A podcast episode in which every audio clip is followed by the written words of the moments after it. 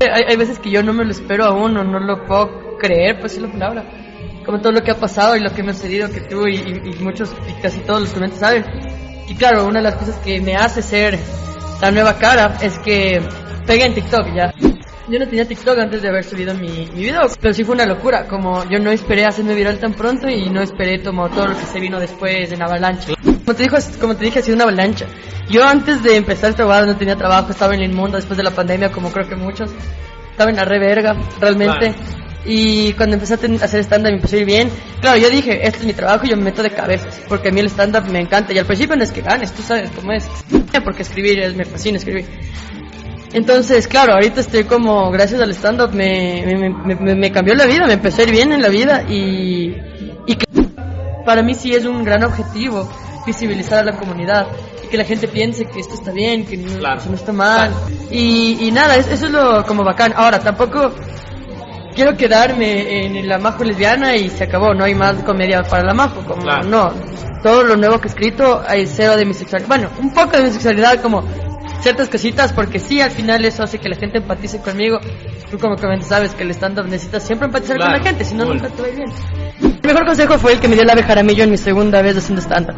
Ya. Me dijo así, si quieres que esto sea un hobby, ven cuando puedas. Si quieres que esto sea un trabajo, ven como loca. Ya. Hoy estamos con la nueva cara del stand-up del ecuatoriano. La persona que ha posicionado el stand-up de una forma nueva, con su comedia irreverente, ocupando un poco de la comedia de género y marcando su huella y posicionando al stand-up en Ecuador porque estábamos perdidos. Hoy nos acompaña Majo Reina, esto es Que Pilas y yo soy Gabriel Peñafiel. ¿Qué tal, Majito? ¿Cómo estás? Hola Gabito, hola gente, ¿qué pilas? ¿Tienes mucho público cuencano? Oye, el Que Pilas es raro, es full, full raro. Era para hablar como cuencano. Sí, sí, te sale. Oye, No me sale ni yo, yo te iba a decir, porque en el Tu Crudo con Balseca te manda a dar una cosa y dices chendo. ¿Cómo así? No, estaba borracha. Eso es, es toda, es toda mi explicación. Caché que en esa, en esa entrevista me hice tanta verga que le, puedo decir malas palabras. Sí, así, sin, sin filtro. Eh, aquí no, no censuramos nada. Me hice tanta verga que no, o sea, no me acordaba. Y de hecho, ese es un dato. Yo he visto la, todas mis entrevistas, menos la de Cruz como seca. Porque ¿No yo sé viste? que estoy tan borracha que no quiero verme. O sea, no quiero. En serio, no, sí, sí hablaste huevadas. Sí hablaste Sí, huevadas. no sí. se enojado por ese capítulo. ¿Serio? Estaba. Te puedo decir por qué se enojó tal vez. yo, yo sé que, a ver, no me acuerdo, pero. Por un teléfono, o sea, ¿o no? No sé, ni siquiera me acuerdo. O sea, yo solo me dijo como que yo dije que su posición favorita es en cuatro. Ah, no, y me dijo, y me como eres una verga. Esa, esa parte de ahí, o sea, es como, omití, creo, como que... Estaba muy borracho. Sí, sí, sí. Yo creo que le veía al principio y decía, ah, qué heavy, cabrón. así, pero, pero ahí creo, según yo, estabas bien. Según Es que yo. estuvo bien, yo estuve bien hasta la mi... Es que, claro, yo luego ya me veo, o sea, me acuerdo más bien, y dice, imbécil, cacha. Yo tomaba, o sea, en cada pregunta tomaba shot de caña, así, Sí. valía verga, así. Me acuerdo que dijiste, ah, sí, porque es una buena pregunta. Gracias. Ajá, y, Sí, y literal. todas eran buenas preguntas para mí, así como, ah, qué gran pregunta, gracias. Así, Sí. Ah, o sea, cuando provoco esta de alguna cosa de. Ah, yo me acuerdo, pero era super heavy. Que luego como dijiste, no, esta, ¿sabes qué? No quiero pelearme con mi novia, así que no respondo. ¿En serio? no me acuerdo de eso, no, estaba muy borracho. Pero nada, fue, es una gran entrevista con Mateito Balseca que no es penquito. Qué gana ya. Seguro, seguro lo entrevistabas a él en vez de a mí. No, no. De, ley. Venía acá, dispuesto acá a ti porque eres la nueva cara del stand-up. Literalmente eres el old school, el nue- el- la nueva escuela. Sí, el ave y yo somos. ¿Qué, qué tal se el siente ese contraste. contraste? Ba- Bacán, o sea, mm, como tú dijiste, hay, hay veces que yo no me lo espero aún o no lo puedo creer, pues es la palabra.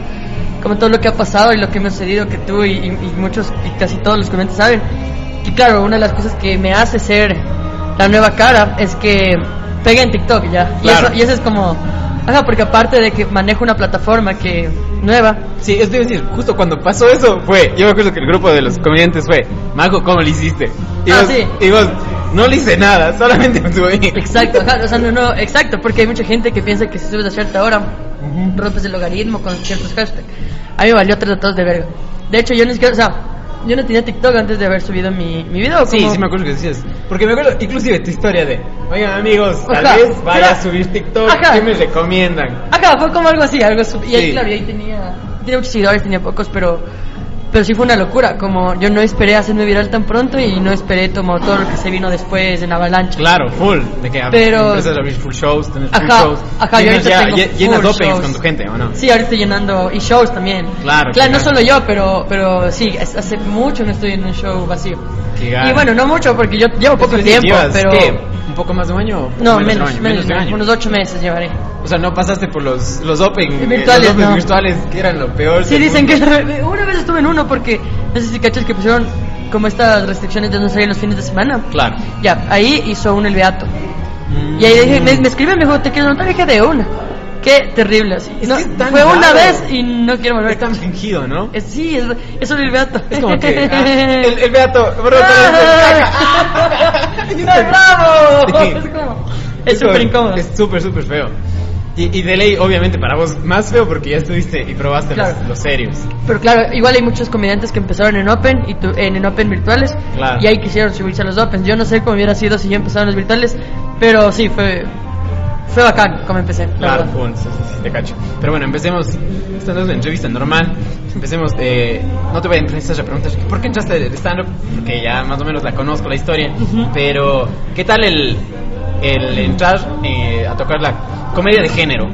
Que es literalmente, oye, pa, pusiste, impusiste eso de ahí y lo tocaste de una forma full chévere, que no cualquiera lo hace y que pum, reventó. Sí, o sea, no sé si sea de género, género, sobre todo si es de diversidad sexual, eso sí Claro. es como súper mío, o sea, mío porque no hay más gays en la escena, ¿no? O sea, si hubiera más gays Sí, o capaz lesbianas en la escena, fuera, ah, ya no solo es la majo, también es esta perica de los palotes, pero como yo soy la única lesbiana ahorita que hace stand-up en Ecuador, entonces es como, sí, o sea, es como algo que nadie más habla y eso es, es bacán en cierto punto porque, claro, le doy visibilidad y eso es algo que me gusta hacer.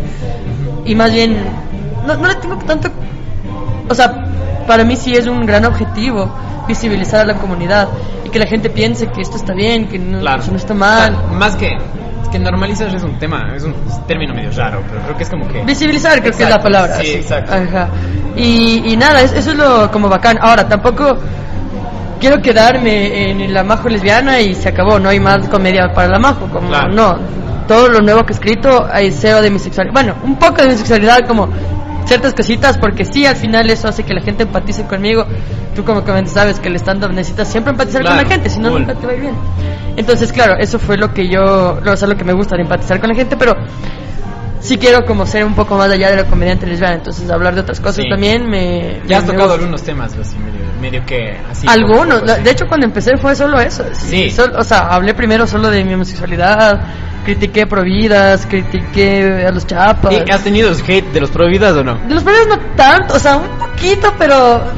Tal vez el algoritmo de ellos no les sale. Ajá, o sea, un poco, verás, en- tengo un chiste que hablo de que, igual que se hizo medio viral en TikTok, en que digo que mi familia es homofóbica, provida, digo algunas cosas. Y eso de que. Y luego digo todo mal, todo mal, como la verga. Y ahí yo tengo full comentarios, pero sí full de gente, ay, pero si eso fuera al revés, eso sí estaría mal. Y es como, Qué caldo. Sí, nunca sí, respondo, o sea, como que un chance, digo, ah.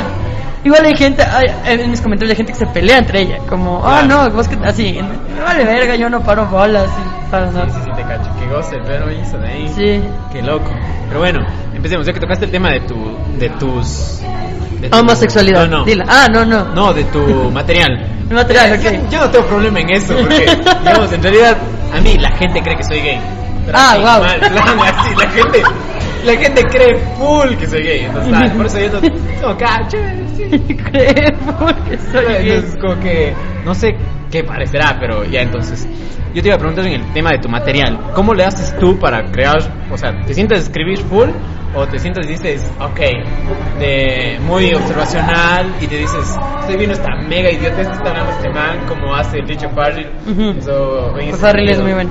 Eh, sí, o sea, creo que mi, mi carrera, igual como es corta, ha ido explorándose sola. Eh, cuando yo empecé, eh, empecé a hacer mucho stand-up de, de acontecimientos, o sea, de un anecdotario de mi vida. Le empecé a escribir como comedia o cosas exageraba, cosas cogía no mías, sino de un primo que le pasaba y las hacía mías. Y, y eso hasta ahora lo tengo en mi show. Y eso es bacán porque una vez la- más la gente empatiza contigo. Claro. Y luego, claro, hay otros chistes que tengo observacionales, como dices, como digo, ok, esto es como la verga, esto me da chiste, esto me parece que va a pegar fuera en un chiste. Y, y cuando observo algo y siento que puede ser un chiste, lo, lo trabajo primero en mi cabeza. Eso es lo que yo el otro día creo que he comentado con un amigo que a mí se me complica sentarme de cero, así como sentarme y decir, a ver, ¿de qué hablaré? Eso se me complica Se te porque... complica full. Por o sea, sentarme de cero, sí. Porque si yo me siento a decir, a ver, ¿de qué escribiré? Como que me esfuerzo a ciertas cosas y como, no, a Claro, ver. Sí, eso te iba a decir. Yo a veces, hay, a veces que sí me ha tocado un show y dicen, ¿tienes show? Y es, brother, ¿de qué era el show? Y puta, dale, y es feísimo. Ajá, eso es como, ajá, te, te esfuerzas. ¿Y mí. tú no pierdes el hilo para escribir ese material? O, O se sea- te ocurre algo y es rato. Eso, eso, más bien. O sea, como que si me ocurre algo, lo anoto y lo voy trabajando en la cabeza. Eso me ha servido un montón. Aparte, como yo no me drogo como casi todos los comediantes. Literalmente, eso te iba a decir. Eso me da, me da como, o sea, sí tengo como cierto nivel de concentración y de acordarme de cosas. Eso te iba a decir porque lamentablemente yo también cuando entré al gremio es como que decías Y yo sí salen tengo- todos de, de Y yo sí no tengo es de party pero es que- de, de afters y vos dices El after es hermoso, pero yo no me drogo. no he ido todavía de Nunca, es que en no Cuenca- es que en realidad en Cuenca todavía no hay escena de stand up entonces aquí me estoy viniendo es mi primera vez que salgo de Cuenca y Es la primera vez que voy a dar show en otro lado que no se Claro, Cuenca. sí. Ay, hijo de puta. entonces Ah, bien, sí bien. sí sí es, es fresh. entonces la primera vez que vengo acá a probar material y, y ves qué onda El- los datos de aquí en Quito son una locura, son bacanas. Yo los comparto mucho, o sea, solo chupo igual que todos y no fumo marihuana ni, ni, ni Claro. hago las otras cosas que. Pero una vez un comediante me decía, como tienes muy buena memoria. Y me dijo... Y vos, obviamente, Ajá, y me dijo tengo, como... Y me tengo dijo, estable mi memoria. Ajá, y me dijo como, de- de- debe ser porque no fumas marihuana y eso está full bacán. Y yo sí, o sea, la verdad es que sí, en Claro. parte sí. Entonces, claro, cuando yo ya tengo la idea medio trabajar en la cabeza, ahí se me hace mucho más fácil sentarme a escribir, porque ahí fluyo, las premisas y los remates se van dando, o sea, es mu- para mí es, es mucho más fluida la huevada que, que Claro. cuando estoy de cero, así sin, como que puedo crear una cosa, pero luego solo por forzar el chiste no sale tan, tan natural. Claro, sí te cacho. En una entrevista he escuchado que te decías tú que también sí manejabas un chance y sabías un chance de cómo es la comedia, por lo que eres cineasta. Un ¿Cómo, poco. ¿Cómo fue el proceso tuyo para decir, oye, ok, ya quiero ser comediante, empecemos a escribir? Sí, o sea, yo empecé a escribir, a ver, yo escribo desde el colegio, pero no comedia, pero escribo. escribes. Sí, escribo. sí, también es de tocar. Ajá, como cualquier cosa, así escribía poemas, así incluso, sí, huevadas, cualquier cosa, me gustaba escribir. Cuando entré a la escuela de cine, escribía guiones y dirigía, eso también hacía, me gustaba un montón, me gusta un montón. Cuando me graduó de la U, empiezo a escribir comedia por una productora, entonces yo escribía como sketch de youtubers a una así. Ya. Y como que me gustó un montón, un O sea, montón. y, y- pero es que decir, ¿cómo fue la transición de decir, escribo, escribo, a paga alguien te dijo, escríbeme comedia a mí? O sea, eso fue por O trabajo, porque eso fue por conocían, necesidad. decían, Eso fue "Eres un pro- chistosa. No sé si tan chistoso, pero hubo un profesor que me dijo, como, voy a verme una productora de YouTube que es como comedia, no sé si quieres entrar. De una entré y ahí como fui, y aparte justo fue en el tiempo en el que me empecé a enamorar del stand-up, porque Ya. empecé a ver un montón de stand-up. Dije, ah, sí, esto, esto está súper bacana, si lo voy a hacer, entonces lo empecé a escribir yo para otra persona, pero era, te digo, como, era, era un monólogo formato YouTube, así, medio parecidino al stand-up, pero Ya. tienes, tiene sus diferencias, como en Sí, claro, sí, es decir, el guion de por poco hacer algo que es tras cámaras, se puede repetir full, Ajá, a, hacer stand-up. a hacer Entonces, stand-up. claro, lo escribía, todo bien, me gustaba, gustaba un montón y empecé a ver más stand-up y más stand-up. Y yo soñaba con hacer stand-up. ¿Cuál fue tu primer referente en el rato que veías stand-up? O sea, el primero, el primero que dije, este es el referente stand-up fue O'Farrill. El primero. O'Farrill, pero claro, pero antes de eso yo había visto a Andrés López, a. Franco Escamilla y a Carlos Vallarta, yo los vi a ellos antes de O'Farrill. Y Era como, sí, chistoso, todo bien. Pero cuando vi a O'Farrill ahí sí dije, no, no, esto es una otra huevada y esto quiero ¿Y, y con, hacer. qué, con qué monólogo te, te, te, te, te- consiguió el Opal? Con el que habla de la música banda en Live Con from el Pachuca. de Live from Pachuca. El sí. de chingos de morras. Que Justo- chingos de morras, ajá, de culos, yo- ¿te acuerdas? ajá, típico que estás en YouTube buscando huevadas Sí. y ya te empiezan a salir sugerencias. Entonces me sale eh, va, música banda de Ricardo Farrell y me pongo a ver. Y hasta ahorita ese, ese beat, yo me muero de risas. Es mi beat Sí, favorito. eh, es- o sea, la verdad yo también comparto full en eso. Y por eso era, literalmente, venía aquí y te dije, es a ti. Porque, puta, para mí, siempre he escuchado que dices, no, Farrell, Farrell, Farrell. Sí. Y yo también es como que entré a la comedia y hacía como observaciones medio pendejas. Me dijeron, guíate más en este man porque tienes mucho este estilo. Así que, fresh, sí, te cacho full porque eh, Sí. también Life from Pachuca, no mames. Es- En la de Papa Francisco, no mames. Sí, sí, es, es- es un gran comediante. Entonces yo vi, me acuerdo clarito que primero vi el de música banda. Y dije, qué hijo de puta, qué excelente esta huevada. Me cagué de risa y dije, me voy a ver el especial entero, me vi el Live from Pachuca entero y me enamoré de ese especial. O sea, ahí otra cosa, dijiste, otra cosa. Quiero hacer esto. Y dije que hacer stand-up. Entonces, mientras yo trabajaba en esta productora, también escribía cosas así como para subir a hacer stand-up, pero me huevaba. Fue como en 2019, me gradué. Ya. Me huevaba, me huevé todo el 2019. Y luego cuando empezó el 2020 iba yo a tomar un curso. Ya. Ibas a tomar un curso de stand-up. Aquí con Aquí. un con un comediante quiteño.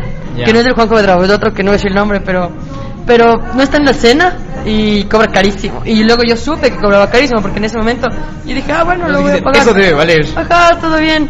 Pero justo antes de que antes de que empiece el curso cae la pandemia. Como una semana, unos días antes incluso. Ya.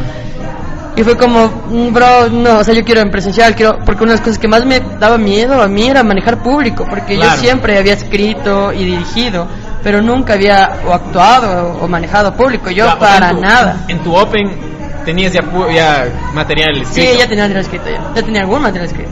Y, como que Y elegí el, el que pensé que era mejor y de hecho ahí, ahí, y ahí nació uno de los chistes que hasta ahora lo cuento y que es uno de mis favoritos que, que habla de, de unas bolas. Es, es- ese me fascina, me encanta a mí mismo ese beat porque aparte fue el primero que presenté, cacho. Claro. Y fue como, no sé, me encanta. Entonces me fue súper bien y de ahí ha sido un camino intenso, o sea, no, porque es, es corto, es muy corto. Eso te iba a decir. También aparte como que ya estás en TikTok posicionada y tienes, o sea, no, no sientes la presión de decir, verga, y si voy a un Open y pruebo esto y no cae con la gente que... No tanto, porque a veces como en los Open hay gente que no te cacha y que, o sea, como... ah, es como, es- y a veces yo digo, o digo, voy a probar material, tal vez esté de la verga. Así que te perdonas Claro, desde ya. Es como que ya das la premisa de voy a probar material. Sí, no, no, no me da tanto miedo eso de los Opens. A veces el miedo me, o sea, no miedo, pero me pasa como que, por ejemplo, empecé a subir muchos chistes a TikTok muy seguido. Pues te iba a decir, Y- digamos, todo el mundo de comediante te dijera, qué loco, no mames, cabrón, estás quemando tu material Eh, porque... y luego yo me di cuenta, no tan, no, no tan tarde, pero empecé a quemar mi material. Y luego en los shows, cuando no tenía más de 15 minutos, contaba eso y ya, o sea, sí sentí unos dos shows, como dije, hijo puta, no está riendo porque esto ya han escuchado. Claro. Entonces dije como que hijo puta, no. Entonces me paré un chance de subir chistes. No lo hice, no lo hice, no lo hice hasta grabar que grabé un especial. Claro, eso te iba a decir, es que la gente cree que uno se para ahí Y tiene y es, cinco minutos ¡pum! cada semana. Y Eso no pasa. Es como que no, o sea, gente para sacar cinco minutos sufre cinco horas casi. ¿Qué cinco horas? Sufres un mes, un Sí, mes ¿verdad? para sacar cinco para buenos ci- minutos. Para sacar cinco minutos que se te queden si sufres full, full, full, Eso full. chorro. Pero entonces, claro, yo empecé a quemar mi material. Y luego dije, no, no, voy a, pararle. Entonces saqué el especial. O sea, no lo saqué, lo grabé. Entonces dije, como que cuando salga el especial, ya voy a empezar a subir solo frames del especial, o sea, cosas Claro. cortitas, y que lo redireccione. Y como ya, ahí empecé. Y dije, ¿cómo voy a parar? ¿Qué voy a hacer ahorita en mi TikTok? Entonces hace poquito, ¿verdad? Hace unas dos o tres semanas. Empezaste a hacer las preguntas. Empecé a hacer las preguntas. Y, yo le- y no me iba bien, así como. Y hasta ahí tenés que lo va excelente. Pero Claro. le tuve fe, le tuve fe y dije, puta, esto va a bien. Y ahorita, ahorita recién está como empezando a tener como más de 30k, así. Sí, sí, te cacho. Entonces, ya ahorita digamos que puede, ahorita la gente ya está a, rece- a recibir, recibir lo mejor. Claro. Porque antes si no era un chiste la gente no lo recibía bien, era como, solo querían Es que chistes. eso te iba a decir, TikTok lamentablemente, o sea, para bien o para mal, es como Ujú. que tienes que crear tu nicho. Ajá. Yo, yo puta, subo recetas. Yo Ah, tú sí subes subo, de todo. Subo recetas, Tú sí subo todo. las entrevistas, subo chistes de, del stand-up, subo cosas así. Y es como que no vas a encontrar tu público. Pero tú, ¿cuántos seguidores tienes o cómo te va a ir? Yo tengo pocos, pero en el sentido de decir... Eh, Pero no- que no- no cachas por qué claro, lado ir. Claro, o sea, yo diversifico mucho. Es como que a Claro. veces digo, cultura, pack, chiste estúpido del aborto, pack, chiste ni siquiera contra las prohibidas, pack. Entonces... A mí lo que me pasó es que, claro, yo cuando empecé, como te digo, a, a cambiar y a empezar a subir las preguntas, yo tomé de referencia a Ah, otros comediantes, a Alex Quiroz Sí. en específico, que es este comediante crack. mexicano Man, que solo hace solo con preguntas. las preguntas llegó a dos millones, ¿no? Ajá, y él solo preguntas y él no sube beats. Sí. Y de hecho yo no sabía que era comediante stand-up. No sabía. No sabía, cuando, cuando vi una pregunta que de verdad me hizo cagar de risa, o sea, ¿Cuál? esta que dice, mi novio me, me quiso pegar y luego lloró para hacerme sentir culpable. Ya. Y el man dice, ¿cómo te dijo? Te pasas de verga, ¿por qué no haces querer meterte un putazo? Es como, loco, se me hizo orinar de Es que risa. el man, sí, para, para las Es que- preguntas es un genio. Entonces, claro, me metí y veo comediante stand-up y dijo, ve. Entonces ahí cuando yo empecé a, a estar Eh, más... es más, eso te iba a decir. Creo que el stand-up, vos crees, o sea, te iba a preguntar esto aquí. ¿Crees que el stand-up está medio infravalorado? Porque calas que si te pones ¿En a ver. aquí? En todo lado. Si te pones a ver, lo de, los de stand-up son los que, ponte, es este man del Libarche, Javier, el que hace las recomendaciones. Y el man hace stand-up. El de, el de películas. Claro, Simón. Decir, no, no, no. ponte, lo- los stand-uperos estamos en todo. Pero para la gente, el stand-up es lo último que se enteran. O sea, no sé, verás, siento que más bien el stand-up en Ecuador sí está infravalorado. En otros países no, por ejemplo en Estados Unidos. Claro que la Claro, gente... es que es, Estados la gente Unidos cacha más, que- por ejemplo, la gente cacha más a los a los comediantes.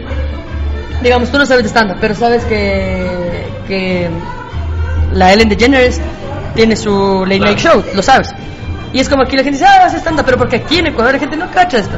Claro. Pero en cambio, si vos fueras gringo, mexicano, así dijeras, ah, no, la más como así stand-up, le dieron su late night Eso show. te iba a decir. Eso Eh, que es lo mismo en México. O sea, un igual yo. en México y Estados Unidos dicen, el que tiene que tener un late night show no Es- es, el más guapo, sino es es, un más comediante. comediante stand Y es lo mismo, yo creo que más bien lo que buscan los comediantes es, eh, y de hecho yo he escuchado eso en alguna entrevista, justo hoy vine escuchando la de Farri con O Pérez. y claro, ellos, Ah, oye, esa de ahí estaba viendo un poquito. es bueno, es bueno, está bueno, está bueno.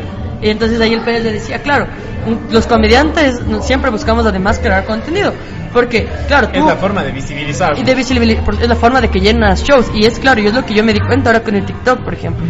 Ok, a mí me estaba yendo bien, realmente cuando En empecé me fue súper bien, me llevaron a Guayaquil, al Feminazi, y todavía no, ni siquiera tenía TikTok. Entonces, pero empecé bien, así como, pero yo nunca hubiera tenido un mes entero de shows llenos si TikTok Claro. no hubiera ayudado.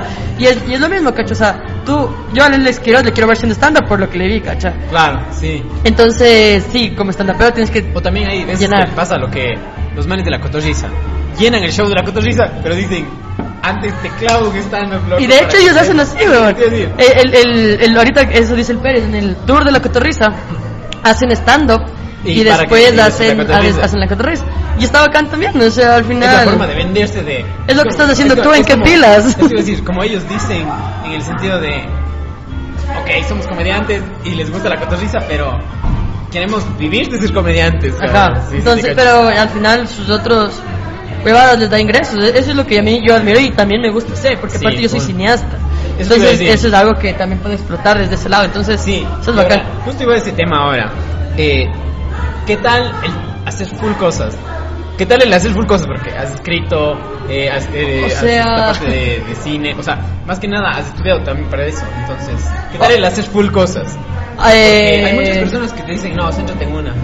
O sea, ahorita me está costando porque claro, como te dijo, como te dije, ha sido una avalancha. Yo antes de empezar a trabajar no tenía trabajo, estaba en el inmunda después de la pandemia, como creo que muchos. Estaba en la reverga, realmente.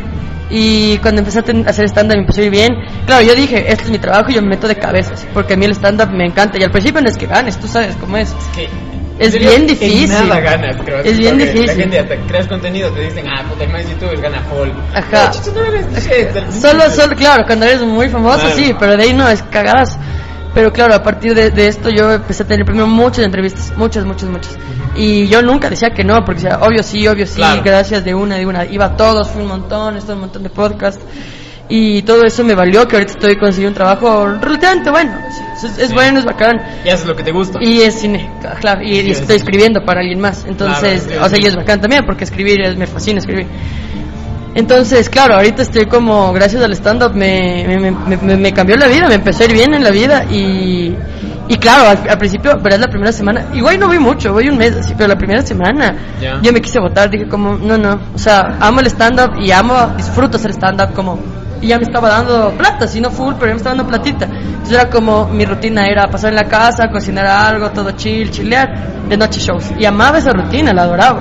Pero ahora es no, shows, trabajo, shows, trabajo. La primera semana tuve show desde el lunes. Claro. El lunes, martes, jueves y viernes creo shows. No. O sea, fue justo una semana que estuve atareadísima, la primera de trabajo. Es que iba a decir, es como que acostumbraste. Y esa semana yo dije, no, me voy a botar. O sea, yo no voy a poder con esto estaba muy estresado. Pero claro, al final. Y de hecho, justo ahí, yo hablé con los comediantes. Yo llegué al final de Django, me senté y les dije, me siento hecho verga, quiero renunciar. Así, porque aparte, no sé si te pasa en Cuenca, pero ya los comediantes son grandes, grandes amigos. O sea, hay cosas que. Claro, sí, sí te cacho. O sea, en realidad, en Cuenca sí somos grandes amigos, pero la escena es mínima. Sí, Es- eso es lo triste de Cuenca, ponte. Acá es chévere porque yo, yo no pensaba llegar y verme con que gara el escenario. Nosotros es como que, ah, ustedes son los comediantes que se quieren presentar. Si quieren ahí, hoy y la próxima semana, no. Gracias. Qué chévere. Es hecho verga para nosotros porque es como No, que- aquí sí, por suerte, el lugar es muy bien establecido y eso es gracias a muchos productores. Por ejemplo, Stand Up que abrió Django, Martín Proaño, que es el dueño. Django es un lugar increíble. Yo, por ejemplo, Django es de mis lugares favoritos. No lo digo porque estemos aquí ni nada, yo siempre lo digo. O sea, primero que he tenido de mis mejores shows. Los mejores shows que he dado para mí han sido en el Django. Sí. Segundo, el público que viene sabe que viene. O sea, el Django es un lugar que viene establecido de stand-up. La gente que llega, sabe que llega a ver stand-up. Entonces como la disfruta full, o sea, la goza full. Igual en Zingaro también, en Zingaro ya es un lugar muy establecido, entonces los martes de, stand-up en Zingaro también son como una locura. Sí. Entonces en Quito sí, sí se mueve más la ¿Y escena. qué, y qué tal el, el hecho de ya tener un lugar establecido? Porque Calas... No, es que esto iba a decir, no has ido a Cuenca. Mm, Cuenca que hasta el AVE es... Llegamos, una vez yo me acuerdo que llegamos a un show, yo me acuerdo que había llegado de algún lado y no tenía preparado nada, no tenía ni siquiera practicado nada. Y dije, Fresh, digo, de una, vamos. Entonces, el, el AVE dijo, sí, vamos a sacar el público y el público no le paraba bola al AVE. Y el ave ya, o sea, puta, los años de tablas te dan, o sea, y es un grande, ¿no? Es como que, señor, por favor, El ave, el ave, yo no sé, o sea, yo le admiro tanto, ¿cachas? Que recién estoy acabando la temporada con el ave en el microteatro. Gran temporada, y yo lo he escuchado, imagínate, ya voy sin, no más, porque antes de eso le abrí dos shows. Ya. No, tres antes y antes de que la temporada. Voy unos ocho o diez shows seguidos escuchándole cada semana. Y Y yo no sé cómo nuevo. está ese hijo de puta para siempre. O sea, hay una base que sí, pero de ahí siempre saca cosas nuevas. Es increíble. Y una vez le dije, como, ¿cómo haces? Y claro, me dijo que a veces recicla material, a veces es completo. Ponte el, el, el martes habló de Carapaz y de Jefferson Pérez y le fue increíble. a tiene esta capacidad de, de él ver la sí comedia tiene- donde nadie más la vea. Es como que, pa, pa, pa, Y, claro, y, y a mí me sirvió tanto esta temporada porque le aprendí, o sea, le aprendo incluso, o sea, yo al ave le admiro. Y, y a mí una de las cosas más, más bacanas yo al ave le admiraba y le admiro hasta ahora, pero yo siempre le admiraba como, para mí él era el mejor comediante de Ecuador y lo es hasta ahora. Claro. Y por ejemplo, yo, yo cuando yo en la pandemia vi, vi con mi mamá, vimos Made in China. Ya. Y, y claro, yo siempre era el ave, es, es el mejor stand pero Y ahorita que podamos ser amigos y compartir tablas, Sí, es otra cacho. cosa, para mí es otra cosa.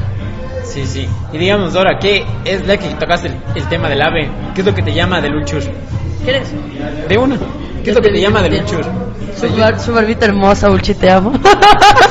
Yo a Luchur le adoro, así. El Luchur le adoro. Siempre, así. en todo lado, te ponen de que es como que el Luchur. Vos siempre dices, no, el Luchur es esto. Es que, Luchur". lo- es que, a ver, hay tres ¿Le cosas que amo de conocías como comediante? Le conocí, o no, le conocí en la comedia. Primero, el Ulchur es muy generoso en la comedia. Ya. Él, cuando yo empecé, él fue el primero que me invitó a abrir un show medio grandecito en Casa Toledo. Ya. Él me dijo, oye, abres. No, me, no, no nos, no nos llevábamos nada, solo me dijo, oye, ¿quieres abrir? Sí. Y yo, ah, gracias. Fui. Él es muy generoso y él te da consejos muy puntuales que te sirven full. Una, dos. Él es muy sincero, o sea, me gusta la sinceridad que maneja el man, así. Él es muy de, o sea, puede ser su pan y todo, pero te va a decir si te equivocaste. Claro. Ajá. Y la, eso te iba a decir, eso pesa más a veces que deciste Sí. que, un, que un amigo comediante te diga, loco, es La bueno, pero el público no. ajá, y tú sabes Es que no. y sabes que dices, verga, no. Ajá. Yo sé que, yo sé que en ese comentario el que está fallando eres tú y no yo, porque yo ya fallé full. Ajá, entonces eso, y la última es que sí, o sea, es muy buena persona. Con el Lucho hemos congeniado súper bien y le admiro, o sea, su comedia a mí me fascina, o sea, soy muy fan de la comedia de Lucho, soy muy fan de su comedia. Una de las cosas que yo admiro de Lucho, que siento que es, creo que lo único, y eso tiene, por ejemplo, mejor que el ave, que tiene esta forma de cambiar la voz, que no sé si tú cachas que en México es súper común. Claro, En México que- casi todos los comediantes saben modular la voz para Sí, hacer personajes. que, eh, por poco haces la voz de ahorita y, y le cachas que está Ajá. en otra escena. Ajá, pero en cambio, y eso le da un plus estúpidamente gigante. Los chistes de O'Farrell mismo no fueran iguales si no hiciera Sí, ese man, cambio de voz.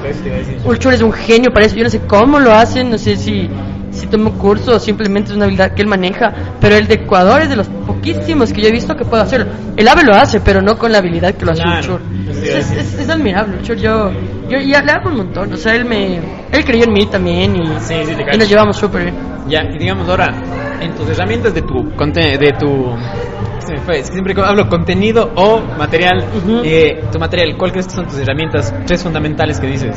O sea, esto es mío, así, y que ya lo estoy manejando ahora, que ya tienes más cancha. Eh, Sí, sí, porque como si bien dice Ricardo, brother, puta, vos puedes hacer stand años, pero yo me paré en trapalerías que dicen en México, en las huevadas, y me han separado todos los días. Y tú ya tienes cancha ahorita.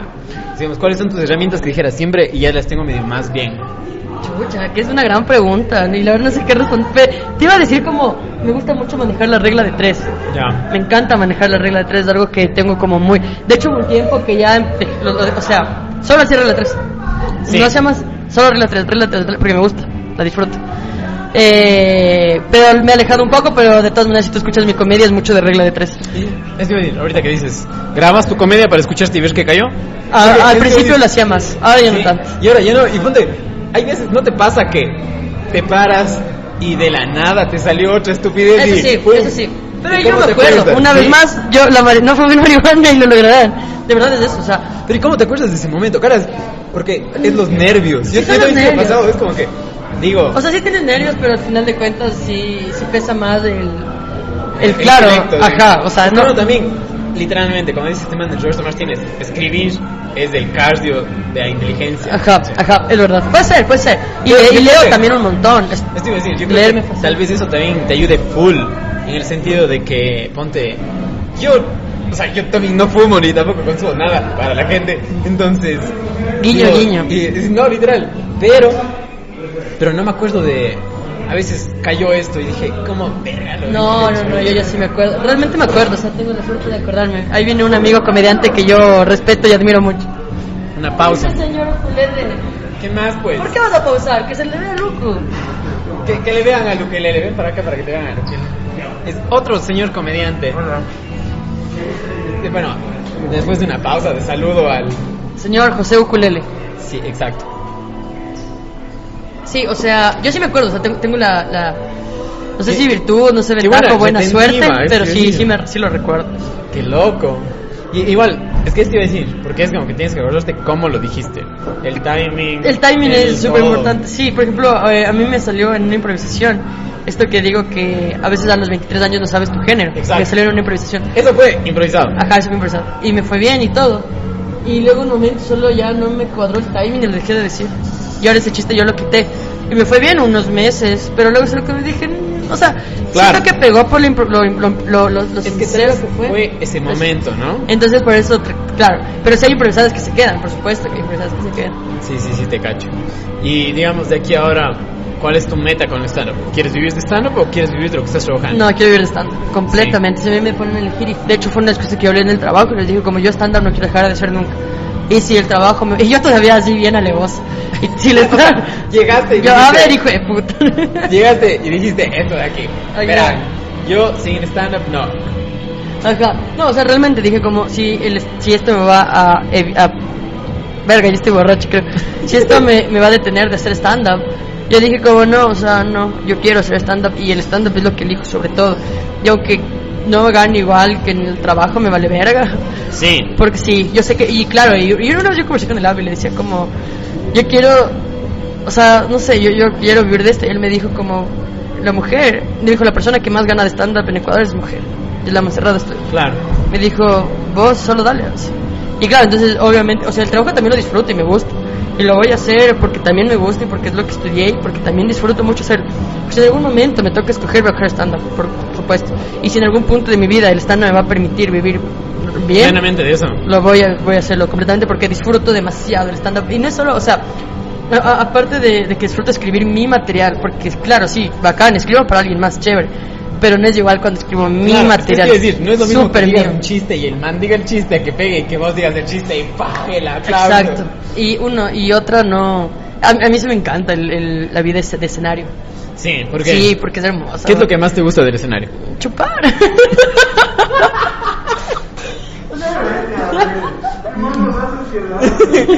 a mí sí, ¿qué hago? Algo que no, pero a mí sí. O sea, sí y no, pero bueno. No, a mí sí, o sea, es que me encanta esa, esa vida como de rockstar que vives, como a veces tu mamá te, te manda real a la verga, pero tú estás en un escenario y ya la gente te aplaude y te sientes como, vale verga que mi mamá me haya hablado en la casa, cacha, que yo soy, o sea, todos están pagando para verme, cacha, eso, eso, esa sensación. Sí, ¿cuántos creo, años creo que me pasa por, por no haber recibido atención en mi casa. cacha. ¿Cuántos años tienes? yo soy bonita, 23. No mames, cabrón. Yo, yo, bueno, yo, como me decías, tengo cara de peladito. Sí, tiene cara de bebé, sé que... Pero yo tengo, yo tengo 27.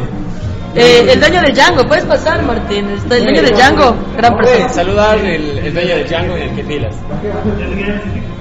No, vele, vele, hecho el que no quiere dar. Pero es que, como, como les he comentado a la gente que sabe y que sigue el que pilas, voy a venir de aquí, creo que espero en un mes, unas tres semanas y me encierro y es Aquí en Quito. en Quito. Y de Buenísimo. Nuevo, y eh, Ahí repetir tenemos unos showcitos. Así decir. Y de ahí invitarte un otro que pilas, porque puta sé que tienes material para largo, seguir conversando. Otro, ahora sí, date un ching y toda la cuestión. El Date un Ching tiene que ser de ley con el Irving. No, en realidad creo que. Le robaste al Irving. El, el Date un ching era mi. Proye- No, el Date un ching siempre fue eh, mi idea de. De tengo que hacer algo, chucha, porque quiero ser comediante. O sea, yo también, eh, yo te cacho full y por eso te digo, eh, en el sentido de, creo que conociéndote y estudiándote, dije, cabrón, puta, le gusta full o fácil, chucha, quiere vivir de stand-up. Y yo decía, cabrón, soy arquitecto y quiero vivir de otras cosas y quiero que sea uno de esos del stand-up. al menos tú tienes una carrera. Carrera Todavía no soy arquitecto. Ah, entonces todavía no tienes una carrera. Casi tengo una carrera, ¿cachas? Entonces como que digo, dije, no, o sea, ella le tiene fe y yo también le tengo fe. Y lamentablemente eso es lo que pasa en Cuenca. Ponte, eh, no digo en Cuenca que le sean esté mal, pero todos ya están en otra etapa de su vida que tal vez crean que no se puede todavía vivir de eso y que tienen su trabajo y cosas así. Entonces como yo medio, medio Es que es freelance, incluso, claro. incluso en Quito es complicado. Por Sí, ejemplo, sí el te AVE y el, y el Viñachi son personas que viven de stand-up. No sé si hay alguien más. O sea, Claro. es difícil. Es que te iba a decir, es como que todavía, es como, ponte, hace unos años atrás, quizás a los youtubers, no Nadie les daba un dólar. les daba un dólar. Pero ahora son Y- millonarios. pero ahora, puta y millonarios es la palabra. cabrón, y ese es- Eh, es- sí, yo también le tengo mucha fe. Además, estoy joven, sé que puedo hacerlo, sé que tengo. O sea, quiero. Bueno, no siempre tengo la fuerza madera. para trabajar, pero es como. Sé, sé, sé que puedo, sé que estoy empezando joven y, y sí, quiero darle durísimo. Una de las cosas que más me costó es como creérmela ya. Como, de verdad, a ver, como, no, yo tal vez no me merezco. No, no sé si no merecerlo, pero tal vez solo es un golpe de suerte y ya va a pasar esto. Y, y claro, y Luchar fue una de las que me dijo, como créetela, de verdad créetela y te juro que las cosas van a ir incluso mejor. Y sí, y es como sí, o sea, creérmela también, decir, ok, yo soy muy bueno en esto, porque eso también influye, ¿verdad? Claro. No porque Uy. yo sea coach y me vaya detrás de verga eso, pero sí llega un punto en que Eres influye. coach. No soy coach, Ah, yo ni sí, yo- vergas. y yo, inscríbase a mi curso, está en descuento ¿Eres- ahorita. eres coach? No. No, no, pero digo, ah, más bien me caen de la verga los coach, pero lo que voy es de que, por supuesto, o sea, de verdad también tienes que creértelo, porque cuando te lo crees es cuando dices, ok, yo soy buena, pero eso siempre acompañarlo de un trabajo. Yo, Claro. yo sí estoy ahorita ya tomándolo más en serio todo. Mi trabajo, mi comedia, todo, porque eventualmente todo eso va a llegar a, o espero que llegue a, así, a solventarme, a tener una vida que, que O sea, sí, sí tienes la esperanza. tengo toda la Lo que muchas personas no tienen. Y esto iba a decir, ya que ya te tocaste lo de la esperanza, ¿qué tal el, el trip de decir a tus padres, quiero dedicarme a ser comediante? Eso fue lo de menos. Después de decirles Sí. que soy lesbiana, créeme que cualquier cosa era huevada. así. Te juro, que, te juro, te juro. O sea, primero fue como soy lesbiana y fue wow, wow. Luego fue quiero ser cineasta. Y de hecho, eso. O eso sea, es un ¿A los cuántos años les dijiste sí, soy lesbiana? Uf, ya hombrita, a los 12 años. Vos a los, 10 a los 12 Ya a años. los 12 años. Qué loco. Pero fue hecho verga porque, claro, me, me metieron a psicólogos y, y así. Bueno, esto, esto no, No, es un no, programa triste. Pero lo que voy es de que. Luego yo, yo, yo siempre luché por lo que yo quería, ¿verdad? Entonces, claro, yo no. O sea, les hacía caso, estaba en su casa, todo bien, pero firme siempre. Y después, yo cuando quise estudiar cine, ellos pensaron que era como una huevada. así. Y yo lo que hice fue inscribirme por el Cenecit. Yo fui como Ya. la primera generación que que el Cenecit. No, no creo. Yo, yo fui la primera generación así, firmado. ¿Tú tienes 27? Por eso. Yo fui, la primera, yo fui la primera generación que decir. Eso Yo está acuerdo raro. que, y, inclusive, yo fui tan pendejo que mi selección de carreras fue en orden alfabético. Tenía arquitectura, derecho, gastronomía, Ah. así. Yo, yo dije, yo dije como que quiero poner eso. Y pac, como saqué una nota, saqué arquitectura. Está bien. A mí me dieron cine para Cuenca, para la U de Sí. Cuenca, para la Universidad de Azuay. Y claro, yo me iba a ir, de hecho yo averigüé para sacar una beca que te daba el gobierno en ese entonces, cuando te asignaban una beca por el CENESID en una ciudad que no era de tu residencia. Claro. Te daban un sueldo básico al mes, alguna verga así era. Yo hice todos los papeles para irme. Yo ya me iba a ir. ¿Qué pasó? Mi papá, me- y eso que yo no vivo con mi papá desde tengo unos 8 años, pero me dijo, no quiero que te vayas, estás chiquita, todavía no puedes vivir sola, te vas a la verga. Yo creo que lloraba full, le decía, pero yo quiero ser cineastas. También siento que fue un poco de un capricho, pero al final fue bacán. Y, y mis papás me dijeron, quédate en Quito y te pagamos algo, pero quédate en Quito. Ya. Yo dije, ya bueno, entonces claro, así se dio, cacho, porque Si no te ibas a Cuenca. me iba a Cuenca y hubiera estado ahorita con... Y ahorita estabas cantando y diciendo ahorita- rico, ¿eh? Rico. Ay, Sí, qué sí, sí, rico, cacho. ese mi, mi Eli Muñoz. Aoshka, mi Aoshka. Le amo a la Sí, Eli. Sí, sí, pero bueno, las cosas se dieron como se dieron y... y- Qué loco, Y man. claro, después de eso, después de que fui cineasta, tuve unos cuantos trabajos frescos, luego en la pandemia sí me fui a la verga, me jodí mal plan. Y... Que te iba a decir, tal vez quizás eh, la escena del arte y el cine está acá en Quito, porque puta, Sí, está y yo más. te digo, en Cuenca hay gente Está que más. tiene talento, pero Es cagado. Claro, y después ya solo, después ya decirles que soy comediante, ya fue un, ah, ya, ya, un plus. De hecho, mis papás ni siquiera cachaban bien que era ser comediante, no cachaban lo que yo hago, no cachan hasta a veces. nunca te ¿Cuál es mi? Mis padres no. Ah, eh, de hecho, justo el martes, en mi cierre de temporada con el AVE, fue por primera vez alguien de mi familia, fue mi hermano. ¿Y qué tal? Y sí, se cagó. yo me acuerdo que yo, yo, yo al principio les decía, no vayan, no quiero que me escuchen, porque yo sabía que les iba a conflictuar, Claro. porque mi familia sí es súper cerrada.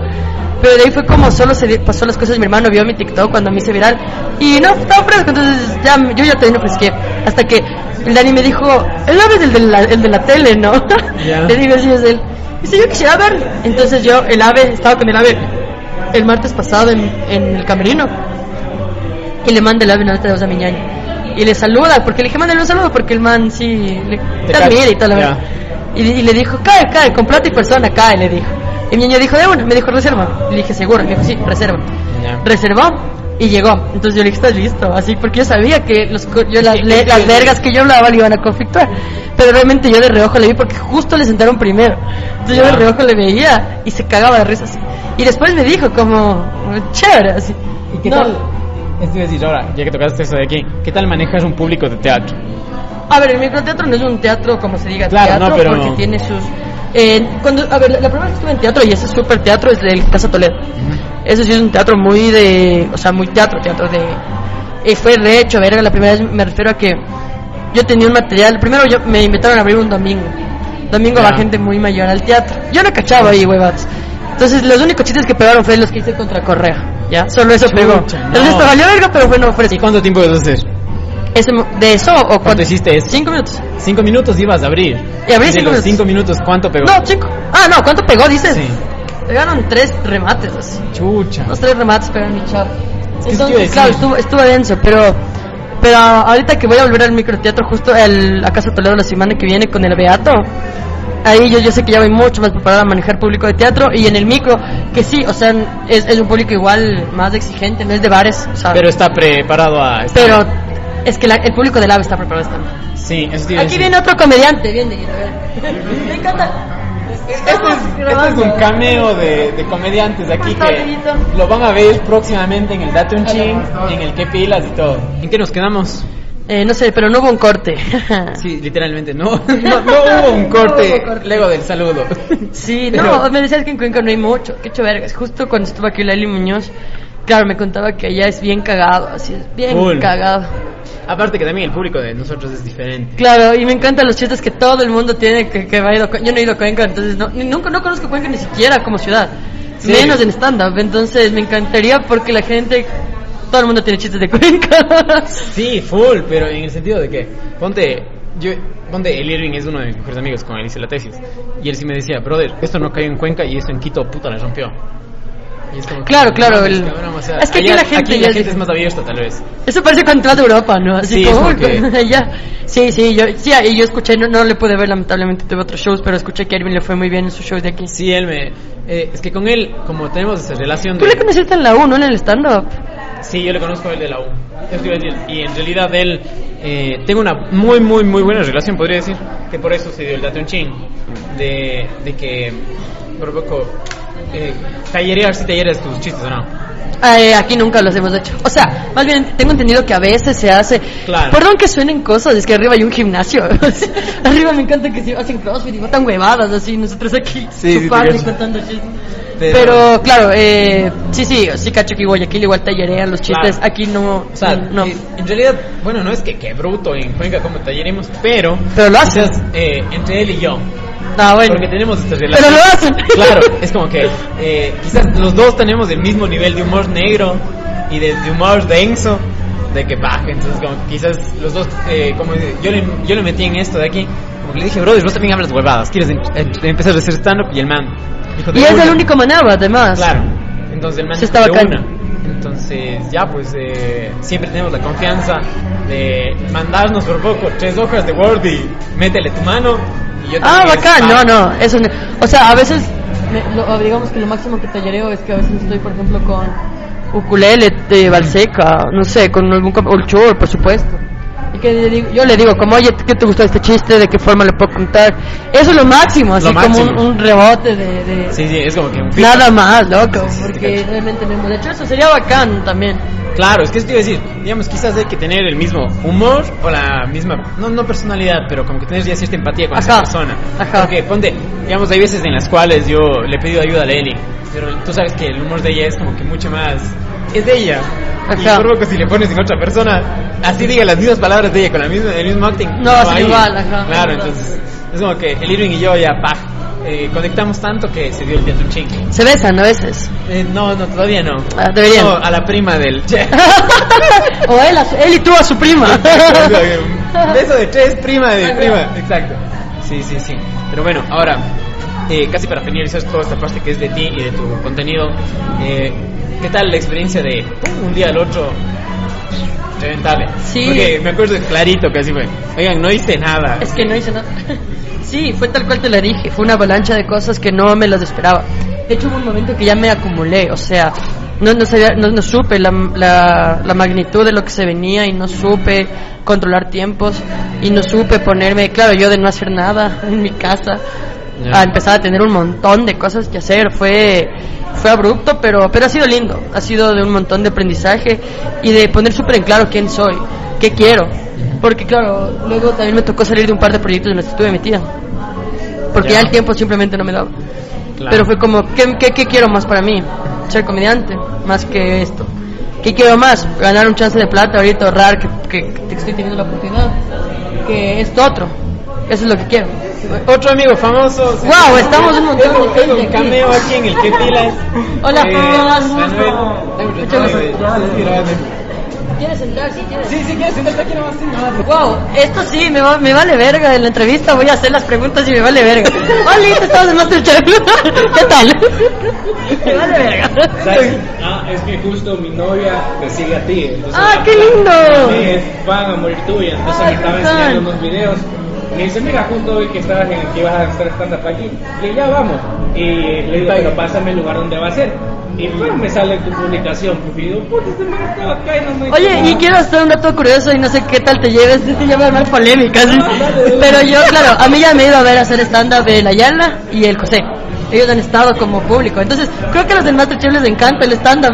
Así como en algún momento van a llegar. Yo por eso hice Y los- para de ellos. Y los y los, y los comediantes quieren ir a Masterchef. Así es. Sí, ahora, ahora se dio como que. Yo sé de cuatro comediantes Yo, yo que también, que sí. hicieron casting. Eh, tal vez Masterchef. Imagínate, ya ahorita que tocamos esto, ¿qué tal te imaginas un Masterchef 3 y los dos ahí? Yo me imagino Masterchef con comediantes, fuera menos dramático. ¿Tú qué Yo- piensas, Manuel? yo creo que- Yo creo que sí, la verdad. Yo creo que pegara full, full, full, full, full. Yo full, también full. creo, porque lo que pasa es que, lo- y de hecho eso digo yo en mi casting, y me vale ver, y perdón.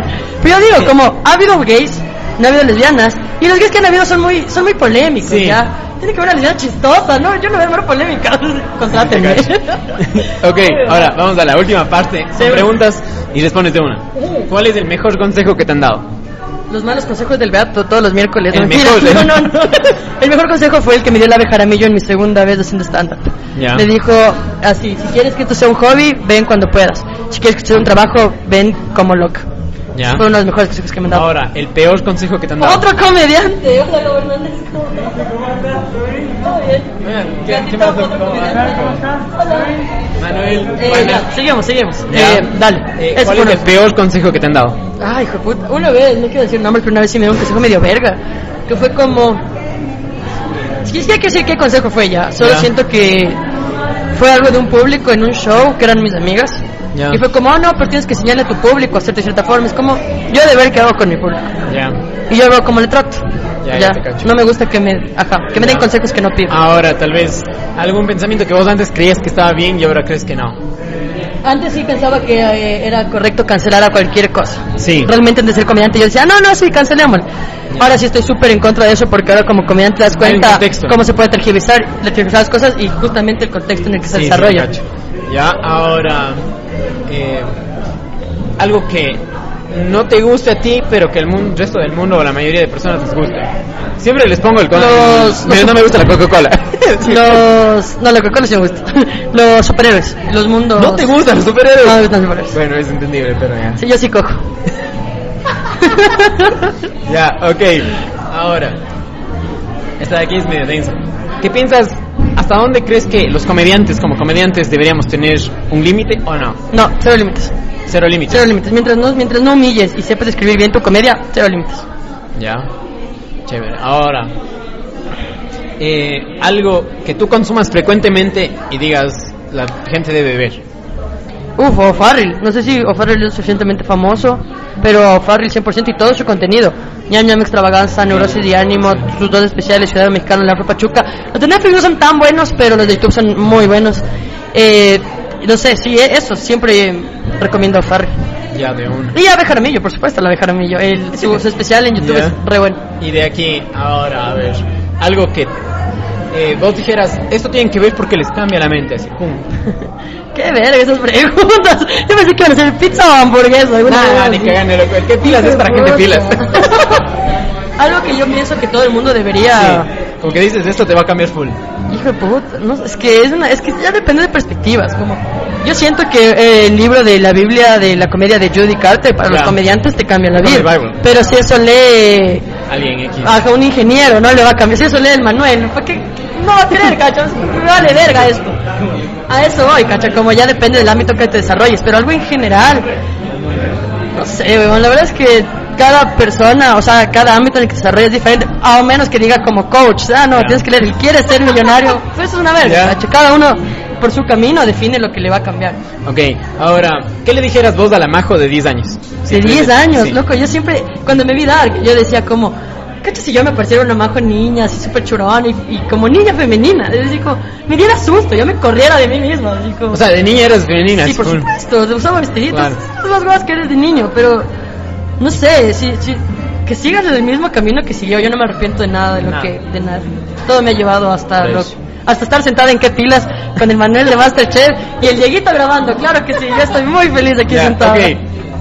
Ahora, la última es tres cosas que marcan full tu vida. O sea, tres, no sé si pilares o valores que vos dijeras, esto me. ¿Momentos o valores? Valores, o sea, como que vos Ok. dices, esto me marca full y esto sigo full Ya. en mi vida. Sí, cre- creo que las cosas que más me ha ayudado a ser quien soy es la fidelidad en lo que creo. Porque como te contaba antes, hubo muchas presiones de mi familia en un montón Claro. de aspectos de mi vida.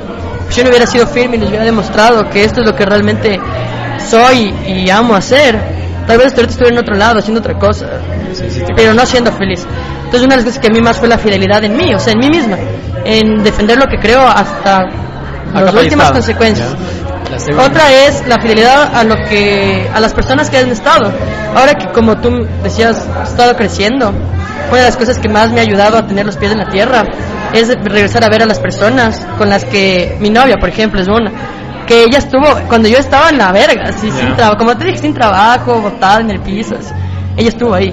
Y ahora que yo estoy mejor, ¿cómo, ¿cómo no voy a tener los pies en la tierra por ella? ¿Por de dónde vengo? así. Sí, sí. Y eso, aunque suene cliché y mucha gente lo dice, sí llega un punto en que sí es determinante para... Porque verás, yo no quiero ser polémica. Todavía hablaba de que yo en Masterchef no voy a ser polémica, ¿no? Pero hay un cantante que ahorita está medio famosín, que yo era mi compañero del colegio. Es, tiene bu- buena música eso. Yo le he visto como cantante y es otra persona. Tú le viste en el colegio y le ves ahora y... Es otra persona, claro, cambia full. hasta cambia la, la forma de hablar. El man ahora habla así como reggaetonero, como fuera de Colombia, así es conozco, se vive en Carapungo, así. En cambio, lo que, una de las cosas que O sea, fidelidad. yo estoy muy feliz y orgullosa, es que la, ha, ha- ha caído gente del cole a verme como, ve, ah, la Majo da show, y es como Majo sigue siendo lo mismo del cole, o sea, la misma persona. Ajá, eso, eso es algo que me, me, me parece bacán decir porque al final tu esencia es Lo que te marca full. Que, ajá, es la que te lleva Ya, adelante. Y la última. Ah, había una más. Claro, ¿Qué dijiste dos. Chucha, no sé, eran, eran valores, ¿no? Eh, la honestidad, la honestidad también es súper importante y en muchas cosas. Por ejemplo, en el ámbito artístico hay veces que se tergiversan cosas Claro, justamente sí, por estos egos que se manejan en el arte. A veces es complicado, pero ser honesto, ¿cacho? ser transparente, y lo que piensas, y, o sea, y no hablar a, a las espaldas. Ya. Eso también te va a llevar. O sea, porque luego la gente, aunque seas bueno y sabe que hablas mal o que armas polémica, no te va, no va a querer trabajar contigo. Ya. Bueno, muchísimas gracias amigos. Esto fue el Que Pilas de Majo Reina. Qué buen Que Pilas, cacha cuánta gente asomó así. Un cameo de siete comediantes de Manuel. Entonces, muchísimas gracias gente. Y disculpen el ruido, el resto vale la pena de la conversación. Sí, oigan, muchas gracias a ti, gatito, por invitarme. Como dijiste que tú primero te ir bien, te va a ir bien. Va a ser un gran show. Gracias, Majo. Bien, oye, estuvo bacán.